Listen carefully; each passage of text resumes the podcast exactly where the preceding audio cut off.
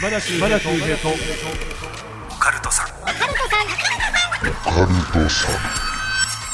島田秀平とオカルトさん。怪談都市伝説占い。さまざまなオカルトジャンルの専門家をゲストにお迎えしディープなお話を伺っていく島田秀平とオカルトさん。第5回目の配信でございますゲストは前回に引き続きシークエンス早友さんですお願いいたしますよろしくお願いいたします。すいません改めまして今回はもう本当に怖い感じで。で僕が今なんでこういうねちょっと重苦しい感じで入ったかっていうと、もう前回の反省です そうですね。はいもうああならないようにぐっと今ここね抑えて。抑えてすいませんもう今回はもう視聴者の皆さんすいません怖いですよ本当に。怖いですよ今回は本当に。笑っちゃう笑っちゃうもうちょっとごめんなさいねはいまあまあそうなんですあのー前回はちょっとねあのまあ二人の関係性とかね、はいまあ紹介とかいろいろやってたらやっぱりな仲いいんでねちょっと盛り上がっちゃったんですけども、今回はねがっつりと結構ねあのーメールなんかも届いてたりするのであすごい。もう今日は早友さんにその辺にねちょっとこうお答えもいただきたいなと思ってるんですけど、はいこれでもね始まったばっかなんですよ。はいはいはい。で前回のゲストがあのほら琉球風水師のシウマさんで、まあ、霊感があるってことだったんですけど途中なんかね結構ノイズが入ったりとか、ええなんか変な音しますとかってあったんですけど、はいぱよく言うじゃないですか怖い話をしてると霊が集まってくるとか、はいはいはいはい。だからもう僕はそれを防ぐために明るい空気にしてました。あそうですね。やそういうなんかプラスの意味でやってくれてたんですねそうですだから1回目の配信は本当お笑いだと思ってもらった方がいいかもしれないです。ごめんなさいもう本当それ聞かなかったら、いもう本当ただなんかウレションみたいな なんかふざけて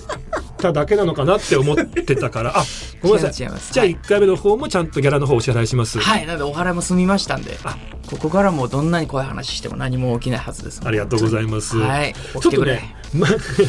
何なんだよそれ最後起きてくれじゃないんですよ。ちょっとまずねお聞きしたいんですね。僕もああなるほどと思ったんですけどメールいただきました。はいラジオネーム大五郎さん。大五郎さん。はい、えーマンションでね井戸があった位置を気にするという話が出てましたけどもそこでねハッとしたことがあるんです。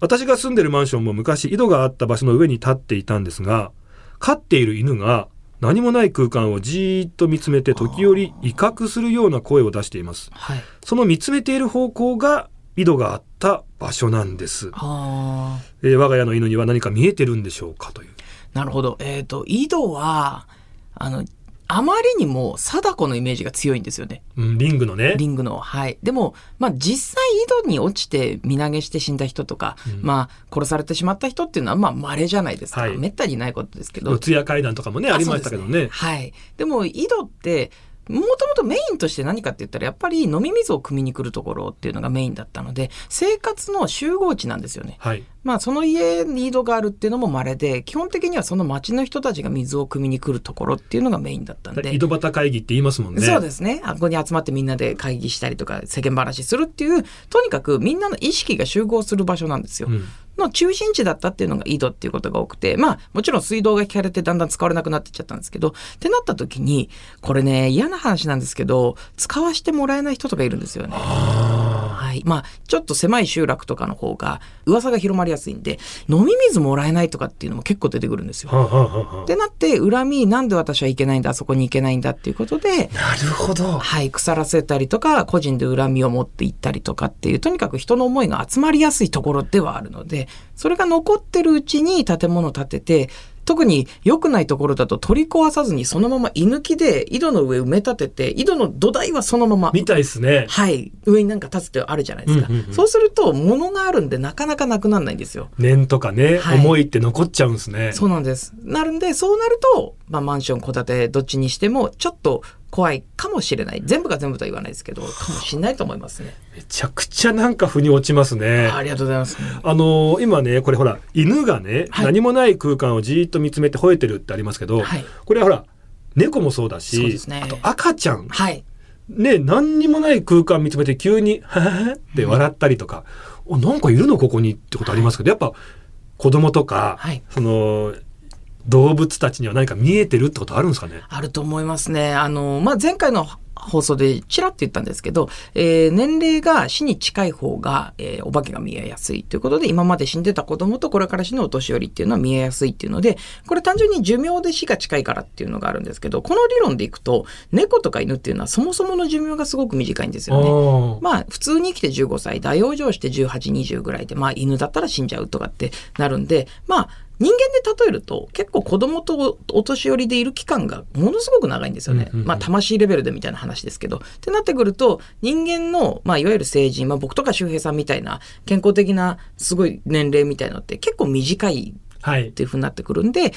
単純に第六感も優れてるだろうしお化けが見える年齢でいる時間もすごく長いと思うので、うんまあ、犬とか猫とか赤ちゃんが反応する場所っていうのは何かあると思ってもらってもいいかもしれないですね。面白い。面白いって言っちゃいけないけど。で最近ねあのほら例えば技術が進歩してきて、はい。僕なんか車運転するんですよ、はいはいはい。そうするとねこうリアルな話。あの青山墓地のあたりにちょっとこう車止めて夜とかね、はい。たりすると、まあ、タクシーの運転手さんも結構止めてるんですけど急にピピピピピピみたいな。あの障害物とか人とかでほらね今センサーついてて近くに人いますよ物ありますよってなるじゃないですか。はい。急になったりするんですよ。はい。あ、とほらデジカメとかで、あの何でしたっけあの顔認証はい。とかで僕心霊スポットなんか行くと、はい誰もいない風景を撮ってる鳥居の方に向けた瞬間にポーンってついたりとかはい。だからなんか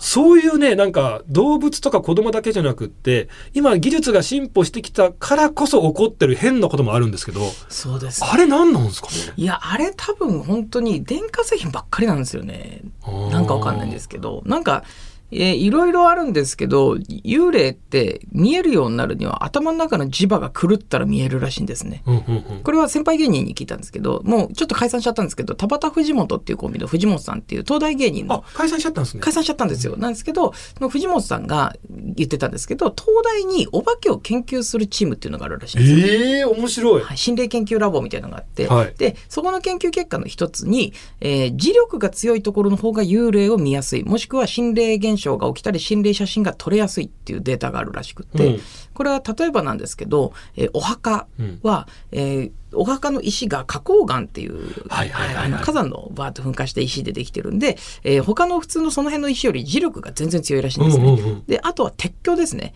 あの吊り橋と鉄橋だと圧倒的に吊り橋の方が自殺しやすいのに、うん。心霊写真が撮れたりとか心霊現象が起きるのってまあ鉄橋ばっかりなんですよ。うん。でこれはなんでなんだろうっていうともう鉄の塊があるから磁力が強くなってるから人間の脳に異常を起こしてたりとかもしくはデジタル機器に異常を起こしてて本来見えないものを見えるようにしてるのではないかっていうふうに言われてて。でこの理論でいくと多分こういう磁力とかっていうのが影響を与えやすいのは、まあ、物よりも電子機器なるほどね。はい、になってくるんで最新のさっき周平さんがおっしゃってた携帯のカメラだったりとかっていうのに影響が出やすいのかもしれないですね。結構昔からねそのノイズが入るとか、はい。照明がバチバチってこうね、はい。なんか点滅したりとか。やっぱこう電子機器なんかに異常って起きますもんね、そうなんですよね。この前聞いて面白かったのが家の中ですよ。家の中でもう普通になんかね家の中をこう撮ってたら写真携帯でねパンって顔認証がタンスの方っていうかなんかその向けたらついたんですって、はい。でなんだって聞いたらそこにあのおばあちゃんの遺骨が置いてあったへなんかその話も初めて聞いたんだけども、はい、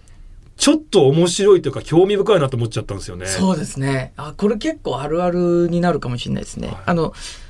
亡くなるとその人を意識することって寂しいですけどちょっとなくなってくるんですよね、時間が経てば経つほど。ってなってくると遺骨とか家に置いてあったり遺影ですね、うんが置いてあったりするとその人に意識が向くのってやっぱそれを見てる時なんですよね。でこれ逆の立場で考えるとお化けはそこから離れないってことなんです。家とか遺骨から離れないって多分ずっと自分を意識するのは遺骨や家を見る時だから家中動き回るんじゃなくてそこに動かないっていうことが結構あるので。意識してほしいから。はい、うんうんうんなんで、えーまああわよくばここにいる自分を見てほしい見えてほしいっていうのもあるのでそこにずっといるっていうのがあるんで、まあ、遺骨とか家を写すと、まあ、家はまあ写真なんであれですけど顔認証とか出やすくなるかもしれないですね。いやもうね一つ目のメールでもうお話がもうめちゃくちゃ興味深い話ばかりで引き込まれてしまうんですけどもじゃあこの後もはいシークエンス早友さんにいろんな話を伺っていきたいと思います。はい。島田秀平とオカルトさんポッドキャストの世界の魅力を広めていく番組、クロスポッド。ポッキャを愛する様々なゲストをお迎えしておすすめポッキャを教えてもらっています。Amazon Music なら、ほぼノーカットのフルバージョンも聞けちゃう。地上波版の2倍、3倍も当たり前詰め替え用の柔軟剤ぐらい、たっぷり聞けます。好きなポッドキャストがきっと見つかる。クロスポットは毎週月曜日に配信です。改めまして今日のゲストシークエンス早友さんなんですけどもちょっとね、えーもう一つメール紹介させていただきますね、はい。こちら匿名希望の方なんですけども、えー僕は大学進学のため3月に引っ越しをして初めての一人暮らしを始めました。はい。親に仕送りしてもらいそんな安くはない物件に住んでます。ですが右隣の部屋の物音が気になるんです、えー左隣にはカップルが住んでるんですがそちら側の生活音は聞こえてきません、え右隣にはどんな人が住んでいるのか気になって大家さんに聞いてみると右隣は空き家。誰も住んでいないとのこと。じゃあこの右隣から聞こえてくる音は一体何なんでしょうか？いわゆるはい。事故物件だってあのなんか聞いたら早友さんも事故物件に住んでるっていうあ、えっと、実家が事故物件で、僕はお引っ越ししました。じゃてか実家が事故物件にすごいけども事故ぶ、事故ってるんですよ、実家が。はい事故ってるっていう言い方ね ちょっとポップに言っても無理無理無理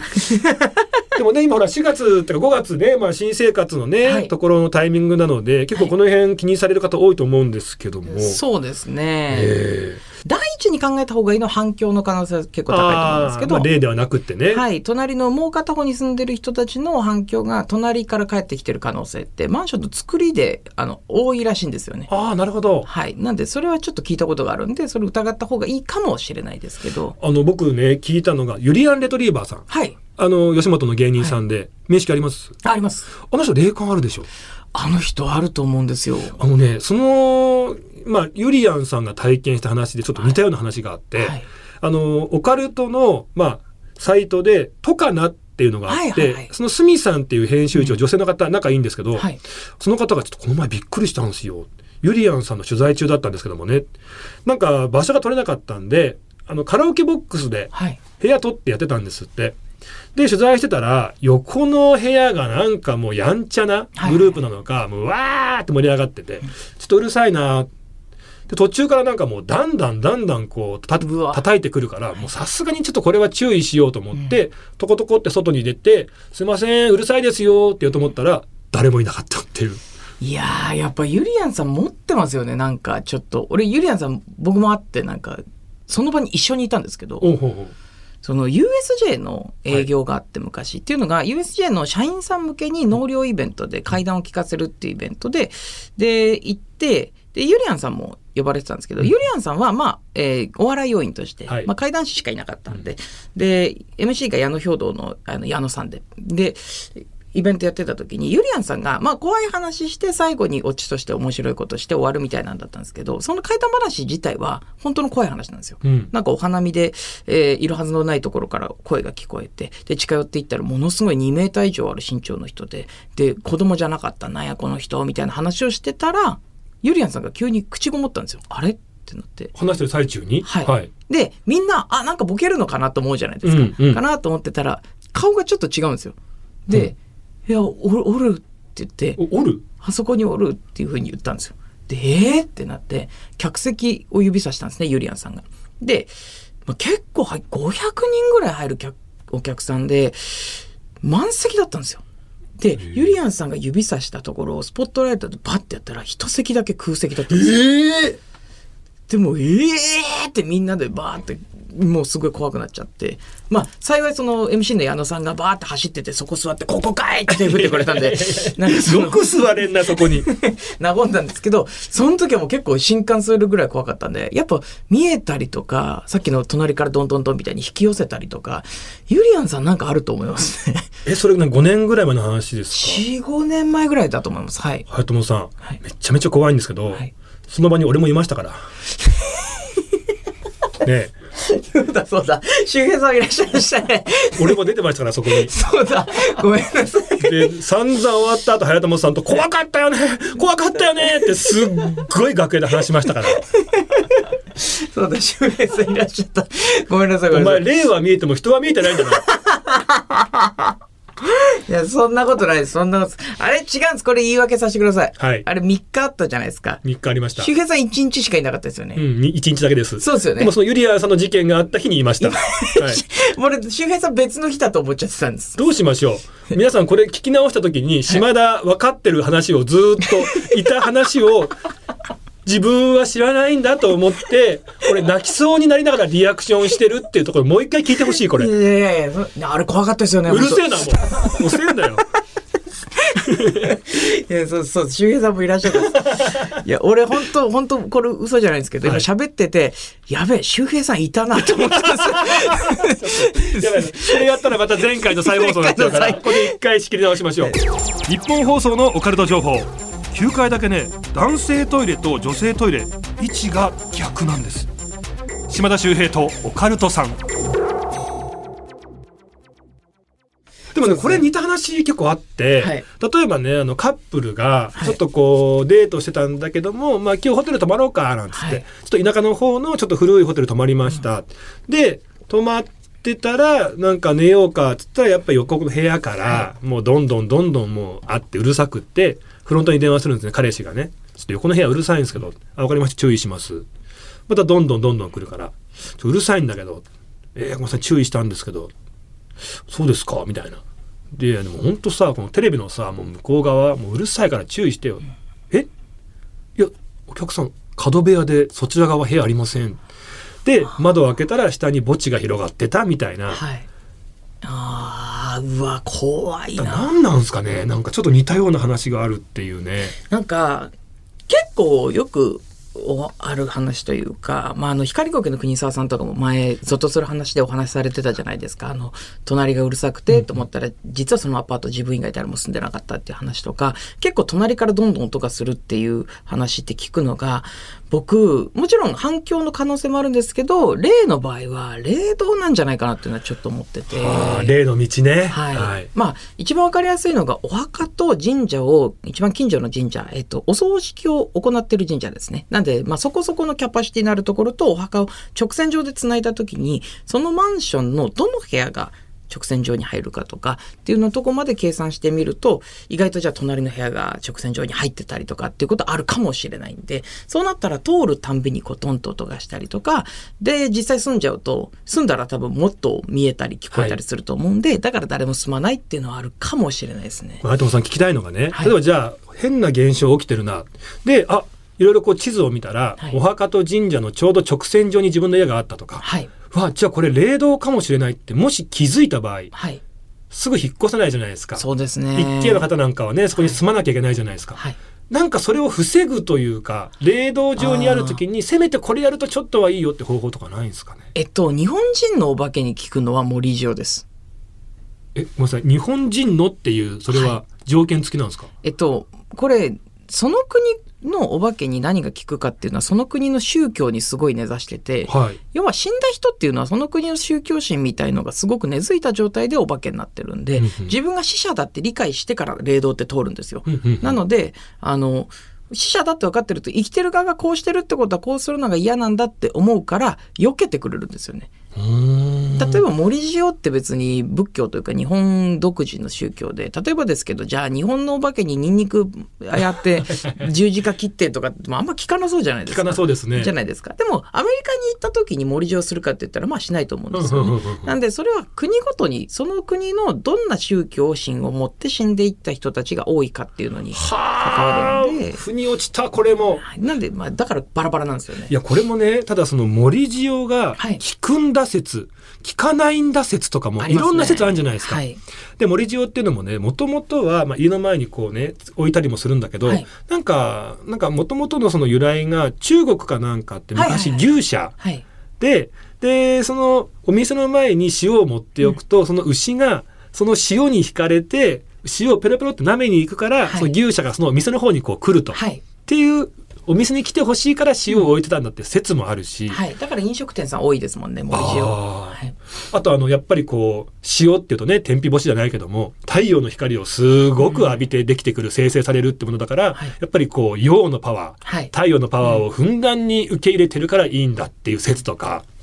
なんかいろいろありますよね。いろいろありますね。なんでまあその、例えばなんですけど、聞く聞かないでいくと、えー、もともと生きてた時に俺は関係ねえよっつって何でもぶち壊したり悪いことしてる人は別に死んでも人が変わるわけではないので、森上されてても関係ねえよって入ってきちゃうかもしれないですし、でも普通の一般的な両親がある人だったら、あ、森上してる、取ったら嫌なんだ。じゃあ避けていこうとかっていう風になるので、まあ死んだからどう変わるっていうのもそんなないんですよね。まああんまり人と人なので、はい。いい人は避けてくれるし、悪い人はやっぱり森上程度ではちょっと防げないかもしれないし。でもやらないよりはマシじゃないですか。そうですね時にごめんなさい、冷凍って言いましたけど、その直線上に置いた方がいいですか？それとも玄関に置いた方がいいとか。玄関と、あと直線上に窓があったら、窓の外にもできれば置いた方がいいかなと思いますね。ベランダとか。ちょっと参考に皆さんしていただきたいですね。あともう一個霊道でちょっと覚えておいた方がいいかなと思うのが、人が最も死んでるところはどこですかっていうと、まあ病院なんですよ。うん。ダントツで病院なんで、えー病院で亡くなって、その後神社に行くとかっていう風なこととか、そのまま直接、えー身内葬にしてお墓に行くとかって、まあいろいろあるんですけど、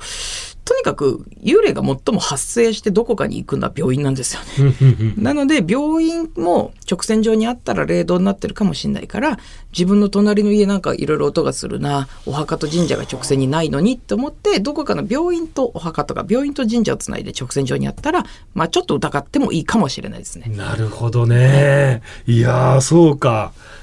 お墓や神社とかお寺はね、はい注意しますけど、病院はあんまりね、注意しないですもんね。そうですね、あんまり、うんまあ、病院からえー火葬が終わるまで体から出ることはあんまないんですけどねあんまりないんですけどたまには注意した方がいいかもしれないです。えちょっと今回もしちょっとお時間ねまだ多少あるので、はい。ちょっとお話今までこんな体験したってやつとかあったら聞いてみたいなと思うんですけど。体験僕自身のあ体験じゃなくても。じゃなくてもいいですか？この間聞いてすっごい怖かったんですけど、う。んあのあるメイクさんから聞いたんですけど、ええ。そのスタジオがあってえ A スタジオ B スタジオってあって同じ名前の。で B スタジオに入っちゃったらしいんですね、うん。で結論を言うと収録するのは A スタジオだったらしいんですよ。うんうん。なんで間違えちゃってたんで B スタジオ誰もいなかったらしいんですよ。はい。で、えーメイクルームがすごい細長で一番奥にシャワーと浴槽があるみたいな部屋で、まあ、とにかく縦長の部屋で。で、えーミラーの前に化粧品パーって並べて座って誰も来ないなって携帯とかピコピコいじってて。で変な換気の音がするらしいんですよそこが。なんかカーカーカーカーカーみたいな音がするらしくて。気扇回ってんだなみたいな、はい。でもなんか不規則だし、ちょっと気味悪いなと思ってたら、携帯でトントンティントントンティンって電話が来たらしいんですよ。はい。で、あの、A スタジオにいるスタッフさんからで、あーっと思った瞬間に、一番奥の浴槽からバンと音がして、え。何？と思ったら、本当に映画みたいな、血まみれの手がゆっくり浴槽から出てきて、ヘリに捕まって、奥からもう血で、もう赤色に染まりきっちゃってる顔がゆっくり出てきたらしいんですよ。こうやってぬーって出てきて、めちゃくちゃ怖かった、怖いじゃないですか。えめちゃくちゃ怖いですで、うわ、何ってなって腰抜かしながら、なんとかそのメイク道具のカバンのヘリだけ掴んで、で、引っ張っていって、なんとか抜けて、で、外まで出てって、腰抜かしてるんで立ち上がれなくなっちゃったらしいんですよ。で、A スタジオの人に折り返して電話して、で、今ここでこんなになってるって言って迎えに来てもらって、肩借りて、なんとか元々の A スタジオまで行って、どうしたのって言ったら、お化け見たって言って、今あったことを全部話したらしいんですよ。はいでも、本当に震えちゃってどうしようどうしようってなりながら、まあ、仕事も半分手につかないみたいな感じで、とりあえずやることやって終わりました、帰りましたって言って、えー翌日テレビを見てて、んえーまあ、ある場所で女性が、えー遺体で発見されました。えー自殺だった模様ですって言って、まあ、自分の首を切って自殺した女性。で、あ、私これ見たんだと思ったらしいんですけど、なお死亡推定時刻は何月何日の何時頃だと思われますっていうのを見て一番びっくりしたんですけど、まだ死んでなかったらしいんですよ。え？まだ死んでなくて自殺しようとして死にきれなくてで空気が喉の切った喉からカーって抜けちゃっててでそれでずっと音がしてて多分意識はすごく朦朧としてたんですけどの時に一番大きな携帯の着信トントンティーンと音が鳴って誰かいると思ってバーンってゆっくり出てきたんですけどでもお化けだと思われて逃げられちゃったからもしかしたら私があの時救急車呼んでればなっていうふうなことでそれを体験したメイクさんは辞めちゃったらしいです。ごめんなさいあの実際にそこではい、自殺をされてた方の場所ではい、っその方を見てしまっていたていうことらしいです。いやまあね、そのメイクさん自分を責めてしまう気持ちも分かりますけどそうなんですよそれはちょっとやっぱ無理ですよね。そういうちょっと怖いなっていう雰囲気の中で、ねそういったものに遭遇してしまうと。まあ、あと自分で死のうと思って死にきれなかったっていうのもあるんで、そんなに悪いことをあなたはしたわけじゃないですよっていうのはお伝えしたいんですけど、でもやっぱり責めてしまったんですか？らしいです。精神的にダメージがでかかったらしくて。でそんな、ね、場所でそんな風な、ね、方に遭遇してしまったらいやもう僕だったらモニタリングだと思いますよね。いや、僕もそう思います。多分、ドッキリだよって誰かに言ってほしいですよね。そうそうそうぐらいのもう、えーちょっと用意してなかった怖さだったんで ジャンル的にすっごい今びっくりしてしまいましたけど僕も最近聞いて、まあ、これが一番怖かった話です。かまあねそういうことだってあり得る話ですもんね。そうですね。なんでまあ、お化けが怖いんじゃなくて、その、ものが怖いんだっていうことを多分覚えておいた方が。だから、貞子とかかや子って生きてても怖いっていうことを、なんか覚えておくと、逆にお化けだから怖いっていうふうに思わないで楽しく生きていけるかもしれないです。もしかすると。なるほどありがとうございました、毎週金曜深夜24時に更新しています私が無事だったら島田秀平とオカルトさんポッドキャストの世界の魅力を広めていく番組、クロスポッド。ポッキャを愛する様々なゲストをお迎えしておすすめポッキャを教えてもらっています。Amazon Music なら、ほぼノーカットのフルバージョンも聞けちゃう。地上波版の2倍、3倍も当たり前詰め替え用の柔軟剤ぐらい、たっぷり聞けます。好きなポッドキャストがきっと見つかる。クロスポットは毎週月曜日に配信です。